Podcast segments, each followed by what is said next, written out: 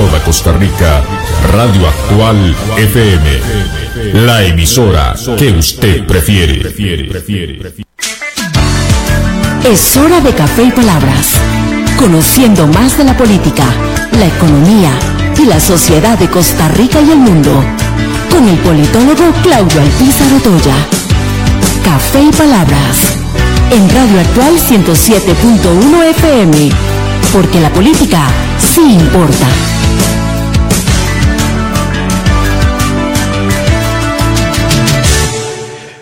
Porque la política sí importa. ¿Qué tal amigos? Les saluda Claudio Alpizar Otoya a través de Radio Actual 107.1 FM con la ilusión que siempre nos acompaña para poder disfrutar con ustedes una hora de programa. Programa que transmitimos de lunes al viernes al ser las 9 de la mañana y que también usted puede accesar a la misma hora a través del Facebook Live de la emisora entrando a actual FM 107.1. Esa misma señal eh, la compartimos tanto en el perfil personal como en el de Café y Palabras. Y ahí van quedando también archivados todos los programas, como igualmente quedan archivados y los puede disfrutar en sonido en Spotify a partir de mediodía.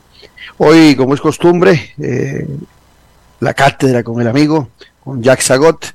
Hoy vamos a hablar de lo que se nos ocurra, de los que no se nos venga en, mente sin, sin guion, pero con la ilusión de que el tema sea más que atractivo y más que interesante para todos ustedes. Entonces, Jack Sagot, hoy aquí en Tertulias de Café y Palabras de los miércoles. Pero antes, así pienso.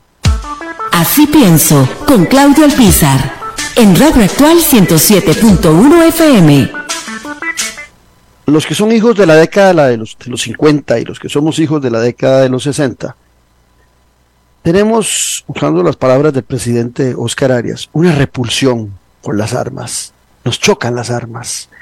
Y creo que también los de la década de los 70 deben sentir lo mismo. No sé en qué década habrá empezado el gusto por las armas, pero en general el costarricense tiene una repulsión total por las armas. Le encanta ver al presidente y a los ministros caminar con fluidez y sin temores por las calles. Recuerdo haber visto actividades inclusive de expresidentes de otras naciones que siendo presidentes vinieron a Costa Rica y caminaron por la avenida central y demás. De repente nos encontramos con el presidente actual de la República, don Rodrigo Chávez, en una gira por el sur del país con un grupo de policías militarizados con unas ametralladoras que perdonen, no puedo definirlas porque soy ignorante en esos temas y siempre he tenido repulsión por las armas. Pero creo que el error del presidente es que en muchas ocasiones, queriendo dar un mensaje de poder, como lo quiso dar él, manda un pésimo mensaje, no solo a nivel nacional, sino del país, de, de cómo eh, el tema de la seguridad es mal planteado o cómo el presidente siente que está amenazado de muerte, que lo amenazan todos los días, dice, porque toma decisiones difíciles. Perdón, yo no veo grandes decisiones en el presidente. ¿Será que lo están amenazando los arroceros, los productores arroceros? ¿Será que lo están amenazando los importadores de medicinas? ¿Será que lo están amenazando de algún banco privado porque tomó una, una decisión de investigación? Serán esas las amenazas, pero yo la verdad no veo esas grandes decisiones en grupos que lo puedan estar asustando al presidente de la República. Si el presidente de la República, su ministro de Seguridad estuviesen tomando por los cuernos el tema del narcotráfico, de lo que estamos viviendo en la zona sur, en la zona norte, en Crucitas, en Limón, en Punta Arenas, y si viéramos al, gobierno actual, actual perdón, deteniendo a los narcotraficantes, a una batalla frontal contra ellos, yo podría justificar eso que el presidente dice. Pero que el presidente tiene amenazas de muerte, de perdónenme, pero tengo grandes dudas. Lo que sí tengo seguro es que el costarricense sí vive constantemente oliendo la posibilidad de la muerte por la inseguridad que estamos viviendo en el país. La seguridad que se da el presidente con ametralladoras y con un montón de policías para él, y dice que también para sus ministros, porque no quiere que le den plomo a sus ministros. ¿A quién le iban a dar plomo? Eh, ¿A qué ministro le podrían dar plomo? ¿Al de Hacienda? ¿A la de Vivienda? ¿Al Ministerio de Planificación? Seguro amenazada por los empleados públicos, por la ley nueva de empleo público. No, señor presidente, seamos más serios. Y la seriedad empieza por proteger a los costarricenses, sí, de esa inseguridad que viene aumentando, que nos tiene en el 2022, cerramos, con el crecimiento más alto de homicidios en el continente. 12,6 por cada 100 mil habitantes. Y en el 23 viene aumentando ese crecimiento en un país que era muy seguro, pero seguro para todos los costarricenses. Yo tiendo a veces a pensar, le duela a quien le duela, que el presidente lo que tiene es una, una equivocada grandeza en el ejercicio de su función.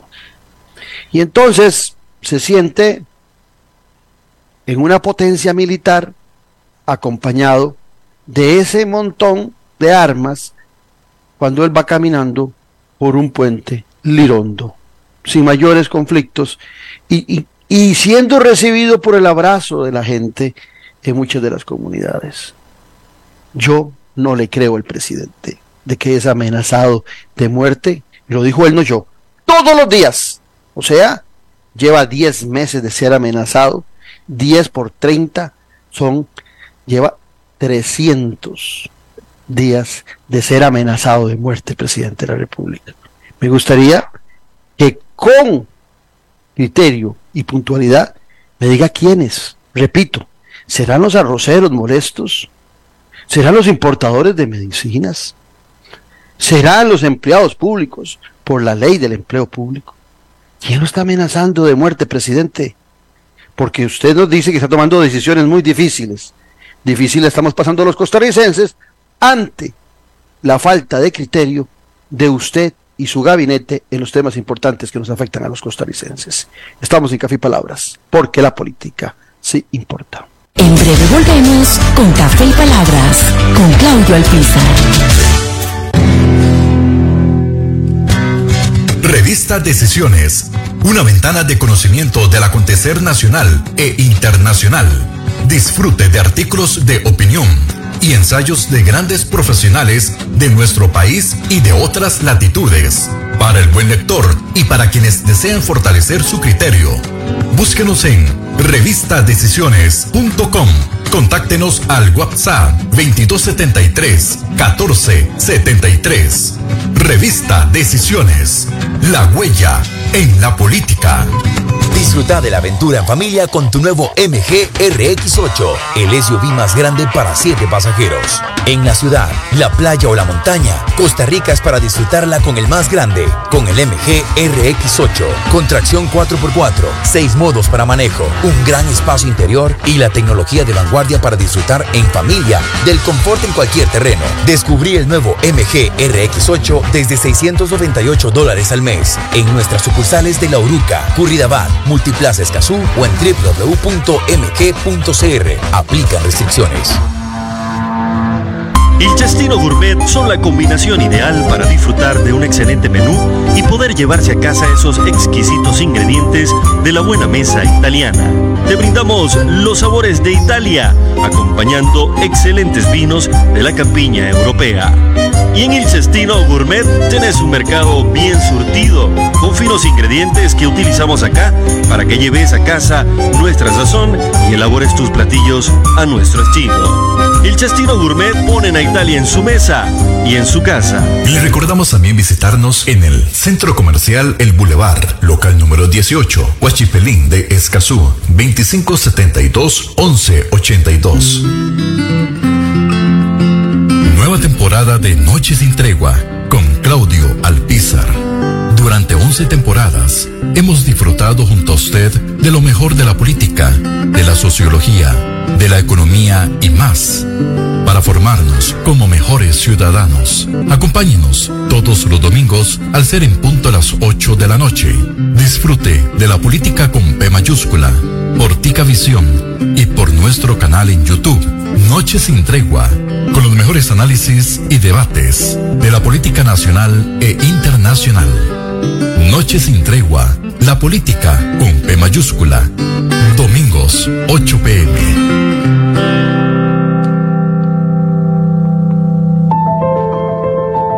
SINAE Afines. Por la vida y la salud de los pacientes, la lista de espera de la Caja Costarricense de Seguro Social debe declararse prioridad nacional.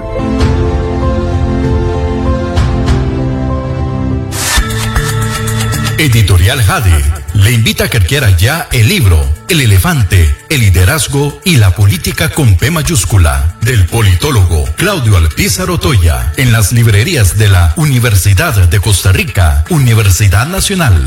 Una lectura y manual del buen político. Un libro de consulta para quienes gustan de la política. Costo del libro 8,600 colones. O solicítelo al WhatsApp 8325-8357. Estamos de vuelta en Café y Palabras con el politólogo Claudio Alpizar. Porque la política se importa acompañados de Jack Sagot Martino, quien siempre tiene la gentileza de estar más que conmigo, con ustedes todos los miércoles y gracias a toda esa gente que siempre que me la topo en la calle, que converso en algún sitio con ellos, me hacen referencia sobre la presencia de Jack los miércoles aquí en Café y Palabras. Jack, un abrazo y como siempre, qué gustazo. El gustazo es para mí, eh, Claudito, realmente. Eh, eh, tu amistad es una cosa atesorable para mí, una cosa sagrada, y la atención de tu muchísimo público me representa un inmenso honor, un inmenso honor. Yo siento muy contento con este espacio también. Mira, eh, me encaramos sobre tu magnífico editorial, me encaramos sobre tu discurso, Como decía alguna vez un pensador, un enano a hombros de un gigante ve más que el gigante. Entonces yo voy a hombros tuyos, aunque sea un enano, veo más que vos porque voy a hombros tuyos. Eh, mira, me resulta profundamente repugnante, profundamente repulsivo y nauseabundo ver a un presidente de la República que se hace rodear de una guardia pretoriana de gorilas armados con fusiles y ametralladoras. Me da asco. Siento que ya no vivo en Costa Rica. Eso está completamente reñido con la idiosincrasia del costarricense, con la sensibilidad del costarricense. A mí me aterroriza ver un rifle, ver una pistola, ver un tanque, una ametralladora. me aterroriza yo, durante los años que viví en Estados Unidos, en París, vi muchas veces desfiles militares, despliegues bélicos. Bueno, el del 14 de junio, la toma de la Bastilla en, en, en, en, eh, Francia, eh, todos los campos elíseos ocupados de tanques y aviones de combate, aviones caza, ametralladoras, un despliegue de, de músculo militar, porque eso es puro músculo, ¿verdad? Es la actitud del fanfarrón, del fortachón, del, del matón de cantina. No usa su cuerpo, pero usa esa extensión de sus, de sus músculos que son las armas. Las armas constituyen una especie de hipercuerpo con respecto al cuerpo humano, una extensión monstruosa, teratológica y peligrosa de las de las potencias destructivas del cuerpo humano. Acuérdate cuando Borges decía, el arado es una extensión del brazo humano, el libro es una extensión de la memoria humana, el piano es una extensión de las manos del, del brazo humano, las armas son una extensión de nuestros músculos, concebidos como eh, eh, instrumentos de agresión, de percusión, de contusión. Eh, nuestra policía, quiero que esto sea muy claro, es, ha sido siempre una policía civilista, no represiva.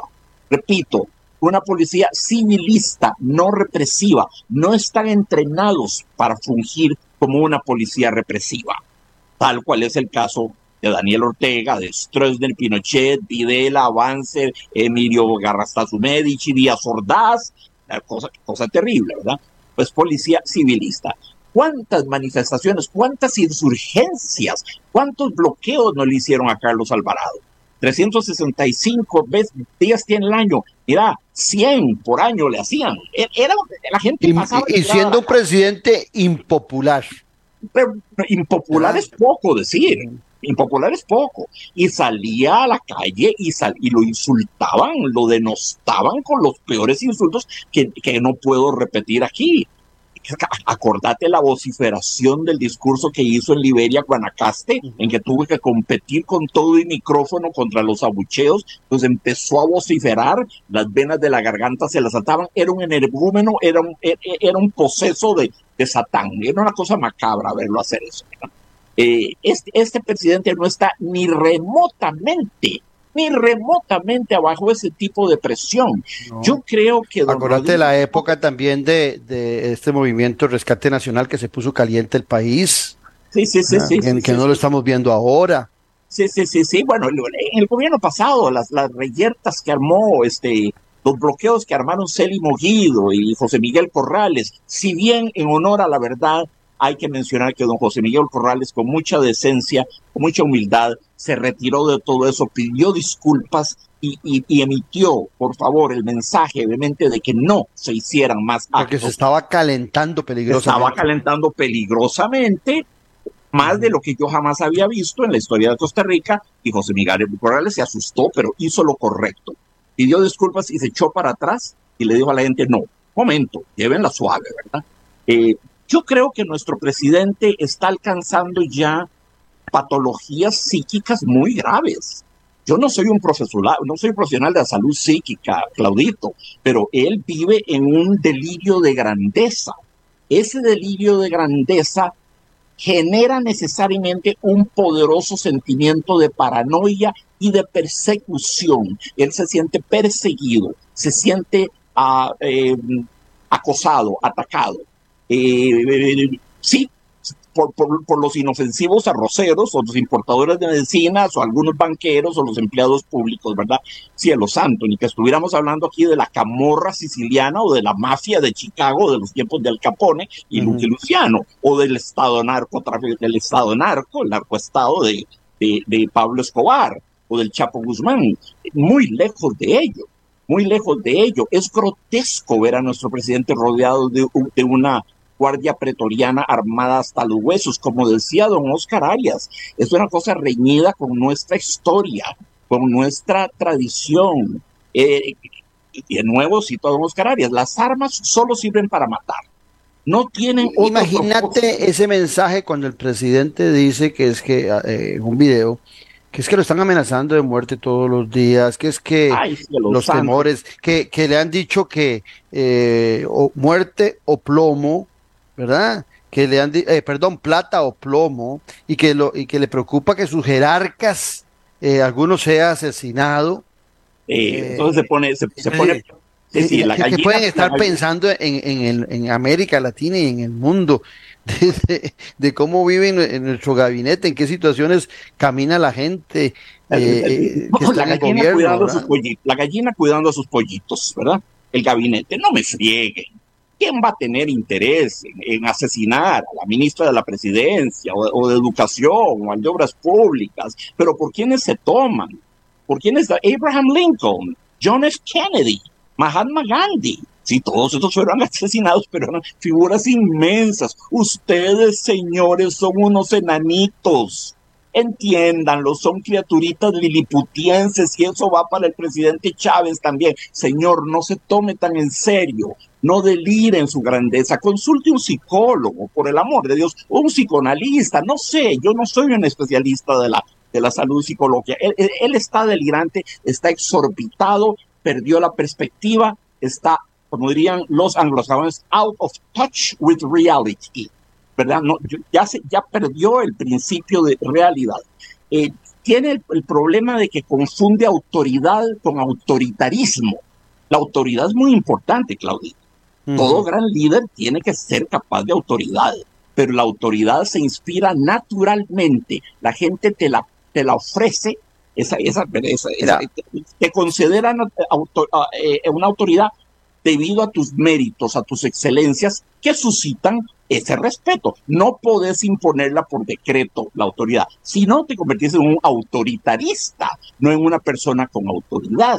Jack, si, si un presidente eh, está amenazado, normalmente eh, quien va a querer acabar con él lo hace siendo un francotirador. Entonces los presidentes hoy por hoy, que andan con saco o que andan con una guayabera, debajo llevan un chaleco de seguridad, un antibalas. a mí me llamaba la atención en ese caminar por el puente, ver a tres, cuatro, cinco, no sé cuántas personas iban con ametralladora eh, a la par del presidente, y el presidente no llevaba ningún chaleco antibalas. O sea, eh, si es cierto que lo están amenazando, ¿será que el presidente piensa que lo van a matar cuerpo a cuerpo y, no una bala a larga distancia? Eso es, uno de los temas. Pero vos y yo que, que, tenemos un poquillo más de edad, seguramente que algunos de los que están acá, ahora que hablabas de, de Oscar Arias, ¿vos te acordás de aquella actividad que hizo en 1989? Fue el presidente Oscar Arias que invitó para celebrar la democracia costarricense a todos eh, los presidentes del continente. Ojo, y tuvo una extraordinaria convocatoria. Solo Estados Unidos no mandó, no vino Reagan, sino que vino Bush, ¿te acuerdas que era vicepresidente y terminó siendo presidente de los Estados Unidos?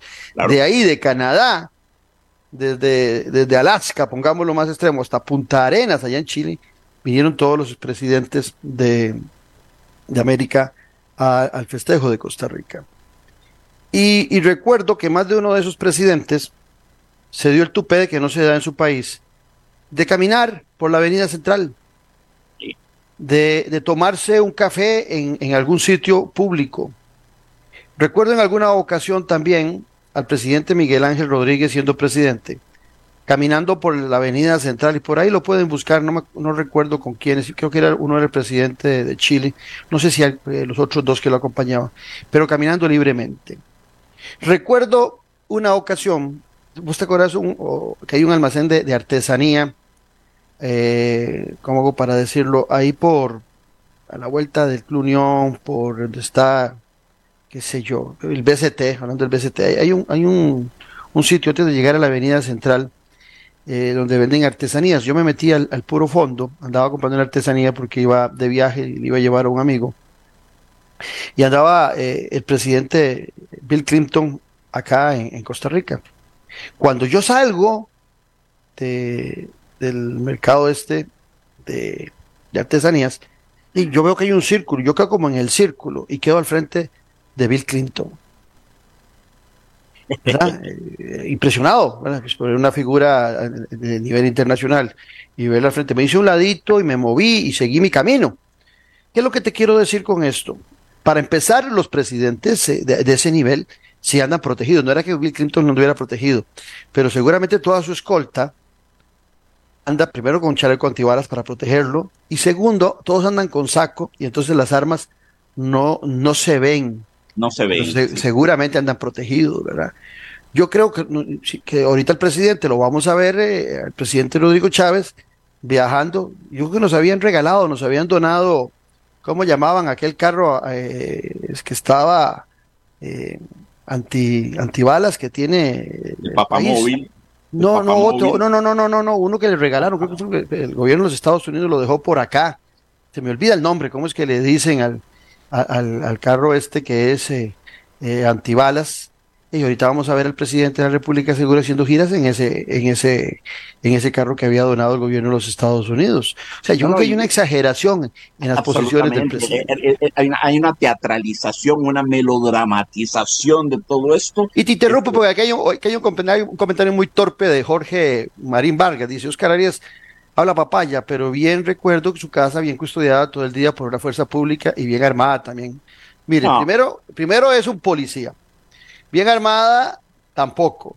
Y segundo, eh, para el señor que yo que desconoce, todos los expresidentes tienen un policía al frente de su casa. Absolutamente. todos, todos, todos. Y es un policía que es como, como el guarda de la casa, no es un policía fuertemente armado. Es que es que la gente habla por hablar, como en este caso que acabo de decir. Es una casetilla. la bestia, la bestia, se llama el carro, ¿te acordás? Aquí me dice Jimmy la bestia, sí, sí, y Rosana Medina, un saludo a ambos. La bestia, ahorita vemos a, don Rodrigo Chávez haciendo las giras en la bestia. Ah, no, no, y, para protegerse de los francotiradores que podrían estar alto, va a usar helicópteros llenos de agentes que van vigilando, ¿verdad?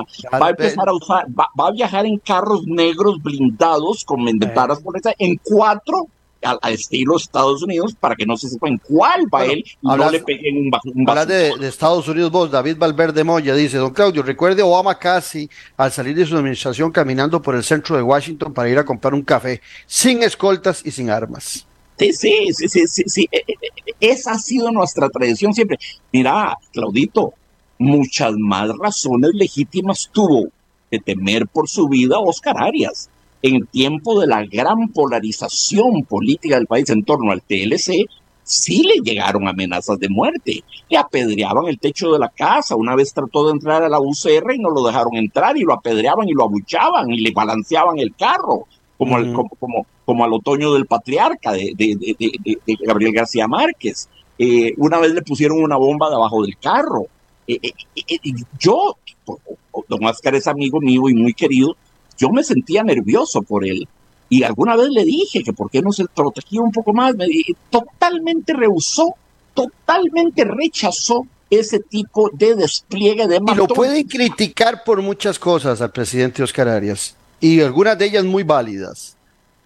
Pero el presidente sería, Oscar, el primero que se opondría, como dijo el oyente, en que hubiese un policía con una ametralladora como la que andaba, los, como los que andaban con, el presidente Rodrigo Chávez. Sería el primero que, se opone. Por el amor de Dios, y lo que tiene don Oscar es un, eh, eh, eh, es, un oficial de la Guardia Rural metido en una cabinita que parece que, que no es más grande que una cabina de teléfonos no es que tenga un destacamento entero ahí de, de, de, no, no, no, no, no, no, es, es, es, muy diferente. Mira, Costa Rica, por tradición, acordate cuando los tiempos en que uno, cualquier tarde que quería ver a don Otilio Ulate, lo podía ir a buscar al Bar Limón, aquel edificio esquinero grande, verde, de estilo colonial, con ventanitas, con unas rejitas, ¿verdad? Ya no existe no por lo menos como el Bar Limón, ahí lo encontrabas. O bien en el Café del Hotel Costa Rica, departiendo Don Otilio Arte con Mario Echandi, los encontrabas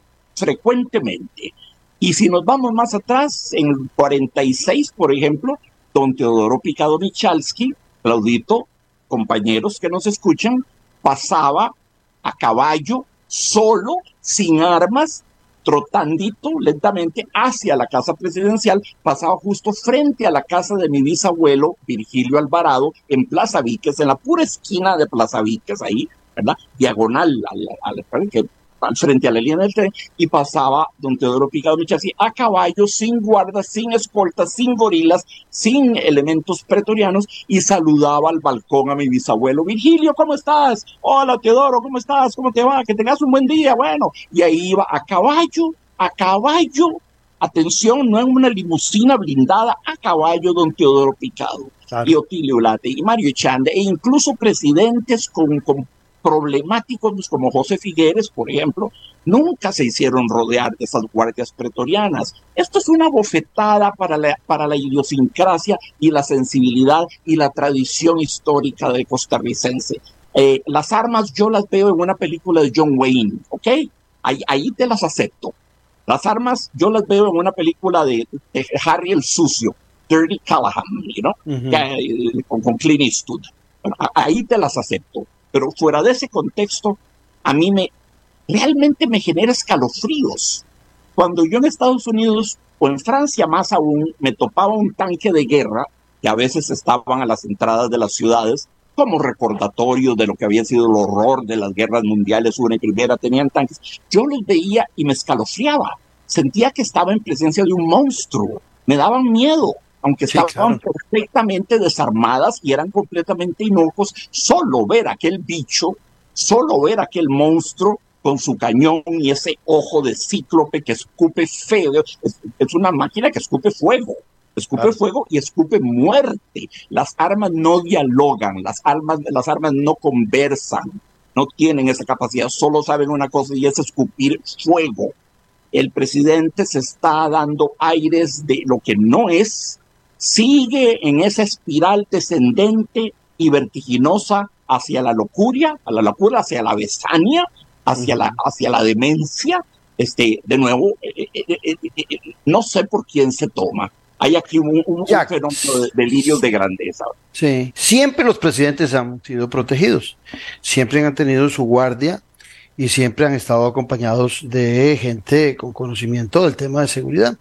Inclusive hay la DIS, ese servicio de inteligencia, es parte de la Casa Presidencial. El jefe eh, de la DIS es el ministro de la Presidencia y el viceministro tiene mucho que ver en los temas de la DIS. Hay, olvido el nombre, pero hay, uno, hay una, una guardia especial también para el presidente de la República en la Casa Presidencial. Ok. No es que ningún presidente de nuestro país ha caminado o ha salido sin guardaespaldas o gente que lo proteja. Siempre lo han andado, pero con una inteligencia estratégica. Lo que vimos el fin de semana fue un presidente que caminaba entre cuatro, cinco, seis, siete tipos, un montón, con metalladoras. Solo él, presidente. Y cuando llegó al final de, del puente, en el video, se pone la mano en la frente y saluda militarmente al último policía. A mí me hizo más que, que, que, que, repulsivo ese saludo, me hizo gracia, ¿verdad? Dije, sí, se sintió... Eh, Napoleón Bonaparte en el puente. Exacto, se, sintió que le estaban dando eh, eh, pleitesía, la guardia. Así es, el ejército. La, famosa pintura de, de, de Girodet, el gran pintor francés, Napoleón Bonaparte sobre el puente de Arcol, a caballo, condecorado, con casco, con penacho, con bandera, ¿verdad? Triunfal, épico. No, no, no. No, no, no, no. esas armas, esas armas, es decir, se justificarían si fuera que el presidente Chávez está dando una lucha sin cuartel contra nuestro narcotráfico. Ah, caramba, si en efecto así fuese, yo diría, bueno, tal vez los narcos, extremadamente peligrosa.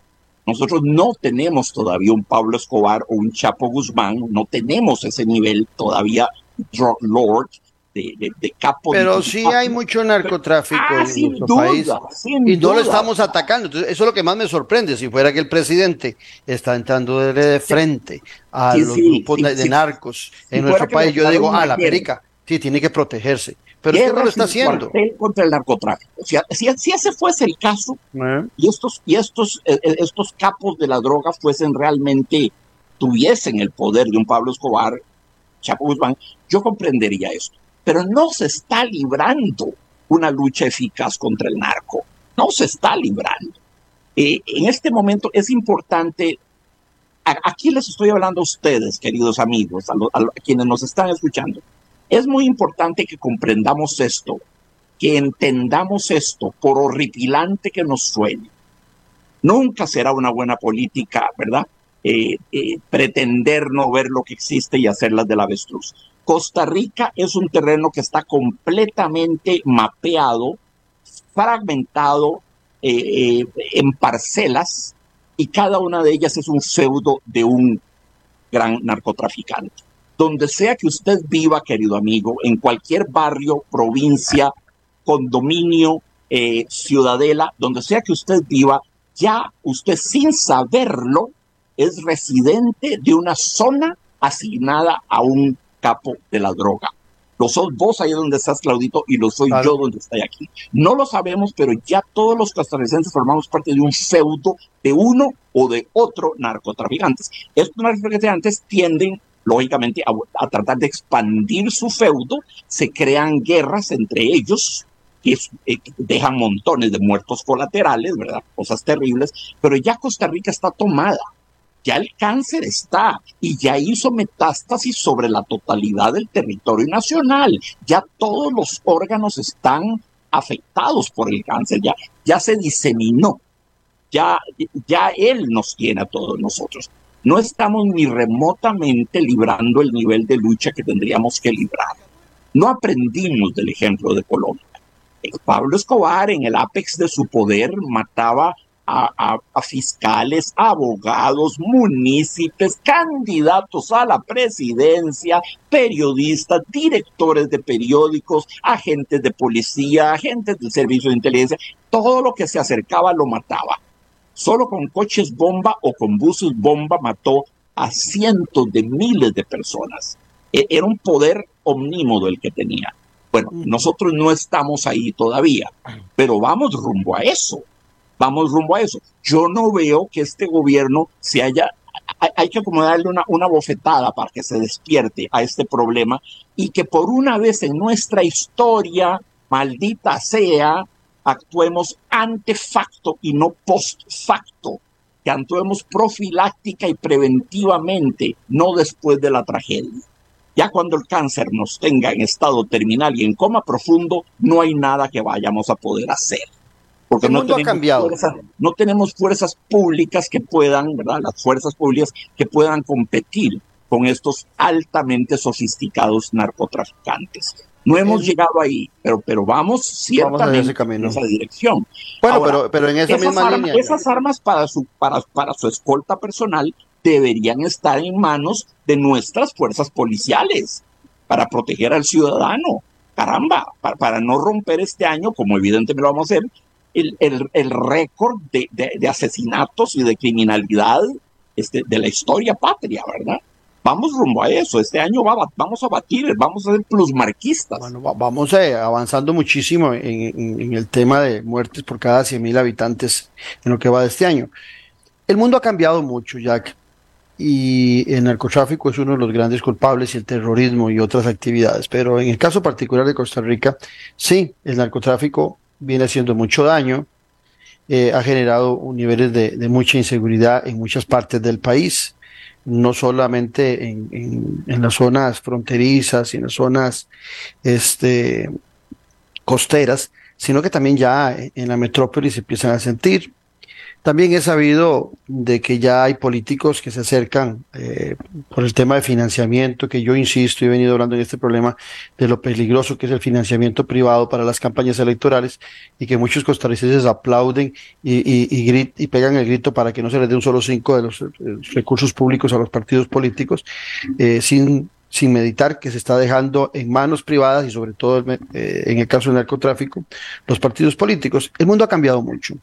Y por supuesto que volver a aquella época cuando vos y yo estábamos chiquillos, en donde el policía de, nuestro barrio, en el caso mío, en el centro de San Juan de Tibas, eh, era, un, era un gordito eh, vestido de kaki, que andaba con un bastón, porque era civilista, no, no andaba armado, solo cuerpos especiales se armaban, y ese mundo no puede ser. Eh, hoy por hoy, tanto así, que hoy pulula eh, la seguridad privada, lo vemos en condominios, lo vemos en barriadas donde antes no veíamos ese tipo de, de servicio, pero se ha hecho popular. Se han hecho populares los condominios y los costarricenses viven más tranquilos cuando viven en un condominio, pero eso es una posibilidad que puede hacer que puede hacer la gente de clase media. La gente más humilde tendrá que vivir siempre en barriadas. Y ahí es donde está el, peligro mayor que están viviendo los costarricenses. Ahora, cuando estamos hablando de seguridad, y, no lo digo yo, leía a Álvaro Ramos, leía a Fernando Berrocal, al señor Castañ y a muchos que saben mucho del tema de seguridad, eh, haciendo una crítica de, este comportamiento del presidente de la República eh, y también oía gente civilista como el presidente Oscar Arias y algunas otras figuras que les molestaba, que veían repulsivo el uso de las armas. Bueno, decía yo en mi comentario que nosotros, esos, como el caso tuyo y mío, que somos de los sesentas, sí, nos acostumbramos a un policía con un garrotito que nos daba garrote a los que se portaban mal. La, macana, la macana. pero no, no con armas. Pero de ahí a que el presidente de la República nos diga que todos los días es amenazado, o sea, lleva 300 días de amenazas de muerte. Eh, es, la, primadona, es la primadona de las amenazas. A mí me gustaría. y dice que es que porque va a poner escáner, ¿verdad? En, eh, en, los puertos. Como que, como que en Colombia, en Estados Unidos, en otras naciones que padecen en México, no hubiese escáneres, ¿verdad? Para luchar contra el contrabando y para luchar contra el narcotráfico. Como que los narcotraficantes eh, no, no supiesen eh, de tecnología y demás, si fuera del caso, para burlarse de los escáneres. O sea, el presidente está exagerando y está vendiéndonos un mundo de inseguridad para los gobernantes, oígase bien, porque el mundo de la inseguridad ciudadana ya la estamos viviendo hace mucho tiempo. Hace mucho rato. Y ya hace varios gobiernos. Y, y, bueno, vamos a ver, yo tengo grandes diferencias con ella, con la señora Laura Chinchilla. Pero en la presidencia de la señora Laura Chinchilla. Hubo una gran mejoría de la seguridad Exactamente, de la seguridad ciudadana. Le guste o no le gusta que me esté oyendo, y yo repito que tengo diferencias políticas con la presidenta Chinchilla. le, reconozco, le reconozco que en su gobierno. Entonces, eso quiere decir que a partir de los últimos tres gobiernos, los dos del PAC y el actual, que no le podríamos echar toda la culpa, pero por lo que vemos por, por la víspera, no va caminando bien el tema. La gran responsabilidad sería de los dos gobiernos del PAC, de Luis Guillermo y de Carlos Alvarado, que se haya deteriorado esa mejora que se vio en el gobierno de la presidenta Chinchilla para la seguridad ciudadana. y entonces, este gobierno, en lugar de estar haciendo toda esa chanfaina que hace alrededor del presidente, un presidente que seguro le gustan eh, todas las cuestiones militares, pero qué curioso, porque Rodrigo Chávez, igual que vos, igual que este servidor, es de los sesentas Igual, es, muy, es contemporáneo nuestro. Digo, debe llevarnos a vos y a mí, si acaso, un año. Entonces, como Rodrigo Chávez, que conoce lo que ha sido eh, la idiosincrasia del costarricense en relación a las armas, de repente cambió. Solo que esos 35 años, o el hecho de haber estado en Indonesia y ver a un dictador siempre acompañado de milicia y de protección, eh, Como, como sucede en Indonesia, puede que lo haya cambiado. Pero creo que hay un error eh, y a veces uno eh, queriendo dar un mensaje eh, da mensajes equivocados. Y creo que el presidente debería reconocer que dio un mensaje equivocado. Y sobre todo cuando dice que le han dicho plata o plomo y que él no quiere que maten a ninguno de sus gabinetes, o sea, de sus 17, 18 ministros, él no quiere que maten a ninguno. A mí me gustaría también que los ministros me digan cuáles de ellos han sido amenazados. Y, eso, esa denuncia debería estar planteada eh, ante el OIJ o debería también estar siendo investigada por la DIS. ¿verdad? Y deberían en estos momentos estar interviniendo los teléfonos o, de dónde vino la nota o el email donde están amenazando al presidente de la República. Sí, poner en uso, poner en uso el músculo de los servicios de inteligencia. No rodearte como un puerco espín de cañones y de AK-47 y de metrallas y de bazucas. Es que, es que amigos, eso no es Costa Rica. Entendámoslo, eso no es Costa Rica. E, eso es una negación de todo lo que nosotros hemos amado y querido. Eh, eh, eh, ahora hablaste de los condominios. El condominio es un fenómeno social muy interesante y que merece observación. El condominio surge como la respuesta arquitectónica al problema de seguridad ciudadana. El condominio es una especie de castillito. Mutatis mutandis es como los castillos de la Edad Media. Tienen un foso, tienen un puente elevadizo, tienen torres con almenas, vigías, eh, gente apostada que vigila noche y día quién entra, quién sale. Este, eh, el condominio es eso, es una respuesta que la arquitectura propone, muy válida al problema del terror, del pánico, de la inseguridad, del miedo que ya da el hecho de habitar la meseta central, ¿verdad? Cualquier, lugar en Costa Rica. Y, y, lo que es el poder de las palabras, Claudito, qué divertido. La gente no habla de una torre, se usa la perífrasis, ¿verdad? O el eufemismo condominio vertical. Ve lo que es el poder de las palabras, Claudito. Ve lo que es el poder, sí, el poder, la magia denotativa, connotativa, sugestiva, evocativa de las palabras. Si vos estás en una en, la playa bañándote y alguien grita escualo a la vista, nadie reacciona porque nadie sabe que diantres es un escualo. Si decís tiburón a la vista, creas una desbandada multitudinaria y la gente se aplasta. Tiburón, la gente sale corriendo. La palabra tiburón asusta. La palabra escualo no tiene, tiene el mismo significado, pero no denota, nota, convoca o suscita las mismas imágenes. Si vos a un condominio vertical lo llamas torre, creas un problema, Claudito. Creas un problema, porque la noción de torre, atención, la noción de torre, ¿a dónde te remite? Te remite, mira, la torre de Babel, la cosa maldita, la torre de las murallas de Jericó, derribada al fragor de las trompetas del pueblo hebreo que se derrumbó, se cayó. Te transmite a las torres gemelas de Nueva York, cosa terrible.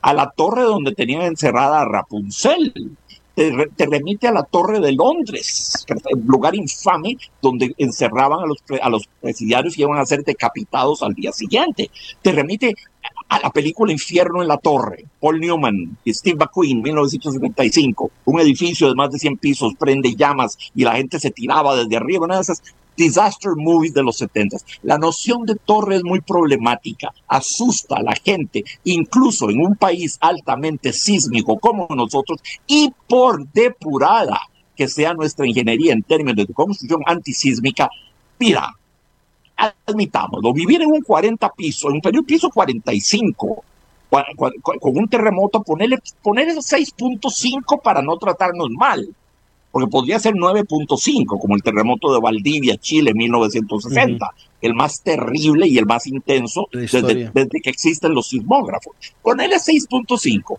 Eh, hay mil razones por las cuales la noción de torre en el subconsciente colectivo está satanizada, está demonizada, asusta. Una torre es algo siniestro, pero en cambio, a la semejanza de escualo y tiburón, si lo llamas condominio vertical, ve, mejor se te quita el miedo, se te quita el miedo. Jack, no puedo dejar pasar este comentario de Olivier Rojas Fernández. Es que no puedo dejarlo pasar. Es que, es que, eh, eh, es que es un ejemplo para todos esos que piden seguridad para el presidente, para todos esos que se apuntan a ese ridículo y que defienden el ridículo del presidente con todas esas ametralladoras, para todos esos, no hay mejor comentario que el que estoy leyendo de Olivier Rojas Fernández. El presidente participa en los topes y se sube en un chapulín con su gabinete. Va a la feria del agricultor sin necesidad de militares. Entonces, ¿será que solo en ese puente lo podían matar? ¿Será que las amenazas solo se las van a aplicar si, va a la zona sur? Porque efectivamente tiene razón Olivier y, como dice Israel Víquez Morales, es muy gracioso esto. Efectivamente. Y si es cierto, cuanto tope hay, ahí está el presidente montado a ah, caballo. Ah, no se pierde bombeta. No, no, no, no. no, hay turno que se pierda el hombre. Este no, se, este no, se, disfraza, pero no se pierde. No de nada. Es, la, es la quinta esencia del presidente. Vuelvo a mi punto. No populista, porque el pueblo es algo muy noble, es una noción muy noble. Es el presidente populacherista. El populacho no es el pueblo. El populacho es el pueblo degradado. ¿Por qué? Por la droga, el alcohol, la incultura, el pachuquismo, la marginación, la miseria extrema. Ese es el populacho, ese es peligroso, ese es oclocrático. La oclocracia es el régimen, atención, cracia, ¿verdad? Igual que democracia, kratos, el poder en manos del oclo. ¿Qué es el oclo? Oclocracia es el pueblo iracundo, el pueblo insurgido, la toma de la Bastilla, cuando ya nadie piensa, cuando todo es un reguero de bilis, la gente ya fuera de sí, actuando de manera irracional.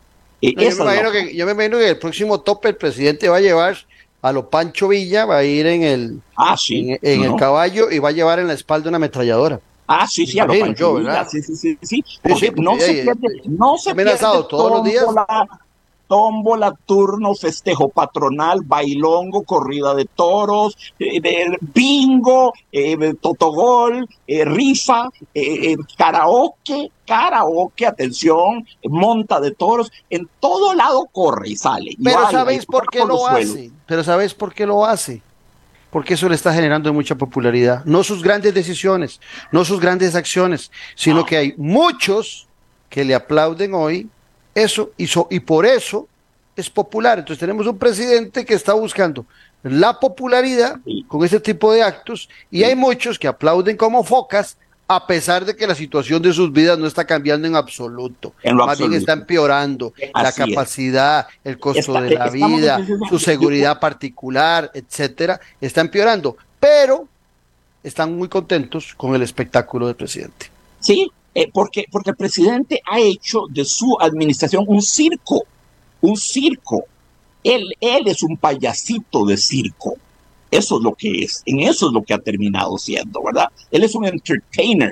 Él podría ser hasta un stand-up comedian. Esos, esos cómicos, ¿verdad? Que en algún bar se ponen de pie con, con, con ácido, con huecos, una chaquetilla, recostados a un muro de chistes, de, de, de, ladrillos, e improvisan chistes durante una hora en un lugar. Stand-up comedian. Es un actor de Hollywood. Se nos ha convertido en una vedette de pasarela, el presidente. En una figura de pasarela. Eso es lo que él quiere. Él cree que rodando por los suelos, haciendo el ridículo, montando toros, caballos y lanzando huipitías, se está echando al pueblo en el, en el, en el bolsillo.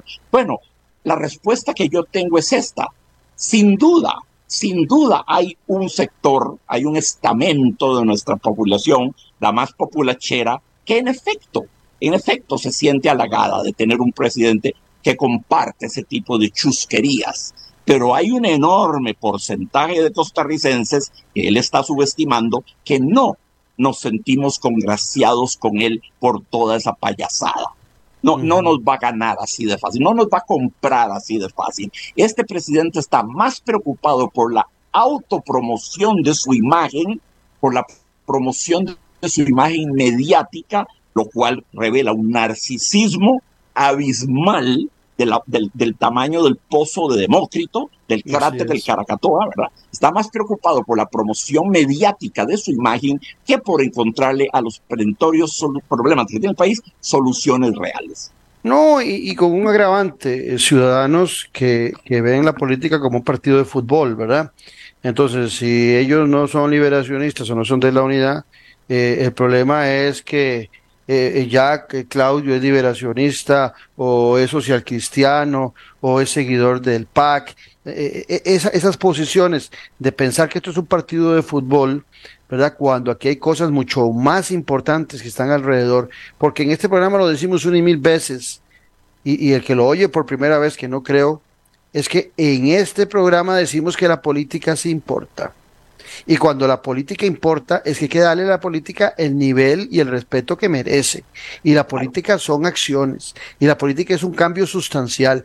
A mí, que me, que, que me calle la boca el presidente de la República dentro de tres años, cuando termine su gestión, y que yo vea que disminuyó la pobreza. Pero venimos con varios gobiernos que ya nos aumentan la pobreza, nos aumentan el desempleo, nos aumentan la vida en precario. Eso, eso, eso no hace a ningún presidente poder vanagloriarse de su gestión. Entonces, así de sencillo. Y yo cuando veo lo que estoy viendo, ¿verdad? Que el presidente, por ejemplo, no hacen eh, el, el, tema de la, de la lista negra, eh, que la Unión Europea nos hizo pasar una vergüenza, estamos en esa lista, eh, presentan un proyecto del Banco de Costa Rica y se los devuelven porque es pésimo, es un adefesio. La ah, Contraloría General de la República le dice a la ministra de Planificación que el reglamento que presentó para es, un mamarracho. Bueno, e, en esa situación estamos. Lejos. La, la blandenguería, la concesividad, la falta de agallas con que estamos asumiendo nuestra posición de sanción política a las, al, sátrapa de Daniel Ortega. Daniel Ortega acaba de expulsar de Nicaragua y dejarlos apátridas, exiliados a 222 presos políticos y a 94 otros. Y ni una palabra del gobierno actual al respecto. Cero, cero y ya pasaron 12 días de la expulsión. Atención, eh, y antes bien, muy por el contrario, eh, eh, el, presidente Chávez considera seriamente mandar un embajador costarricense a Nicaragua, ¿verdad? Y estrechar relaciones. Ya no nos pronunciamos contra las violaciones flagrantes, atroces de los derechos humanos que está cometiendo el sátrapa, el sátrapa de Zarzuelilla Barata de Daniel Ortega, hay una actitud complaciente de parte de Costa Rica. Otra cosa muy atípica nuestra, nosotros que nos decimos abanderados de los derechos humanos, estamos siendo alcahuetes con, el, con, las, con los excesos que se están cometiendo, ¿verdad? En, en, Nicaragua. 22 expresidentes, entre ellos Oscar Arias, hijo de y, Miguel Ángel Rodríguez, eh, parte del, del, de este organismo que se llama IDEA, ¿verdad? Iniciativa Democrática Española Americana, 22 presidentes suscribieron sanciones muy graves y el desapruebo oficial y beligerante contra la, la, violación sistemática de derechos humanos en Ortega.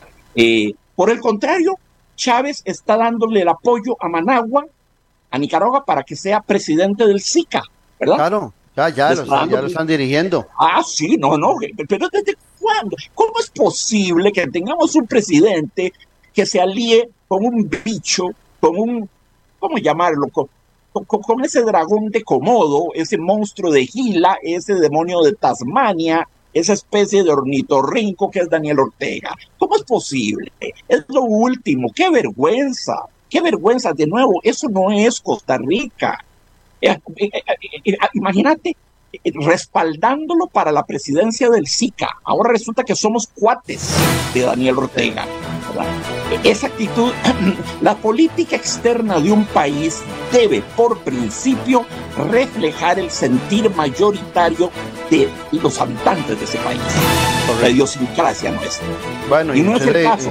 es, un servicio, es un servicio exterior que nos está traicionando nos está traicionando por cuanto está emitiendo una voz que no es la nuestra, no es la nuestra. Pero qué rico, qué rico todo lo que acabas de decir de Daniel Ortega. Qué rico que vos y que yo podamos criticar abiertamente al presidente en un medio de comunicación, en este programa, con la libertad que nos da ese derecho de pensar diferente. Que aunque algunos en buena cantidad estén apoyando al presidente, yo tengo la libertad de no estar complacido con el presidente. Eso se llama libertad de expresión y eso se llama derecho de libre pensamiento. Por lo que vos acabas de decir de Ortega, si fuese nicaragüense y estuvieras en Managua, estarías hace algunos días saliendo en un vuelo hacia Washington después de estar dos años o más en la cárcel por criticar al presidente. Gracias Costa Rica por haber construido este país donde la libertad de expresión, donde la libertad de pensamiento me permite a mí, dueño de este programa y a mis invitados, decir libremente lo que piensa. Muchas gracias Jack y nos vemos de hoy en ocho días y a ustedes gracias por acompañarnos y los espero mañana a las nueve aquí Café y Palabras, donde la política sí importa. Esto fue Café y Palabras, porque la política sí importa con el politólogo Claudio Alpizar Otoya. Escuche Café y Palabras de lunes a viernes a las 9 de la mañana por actual 107.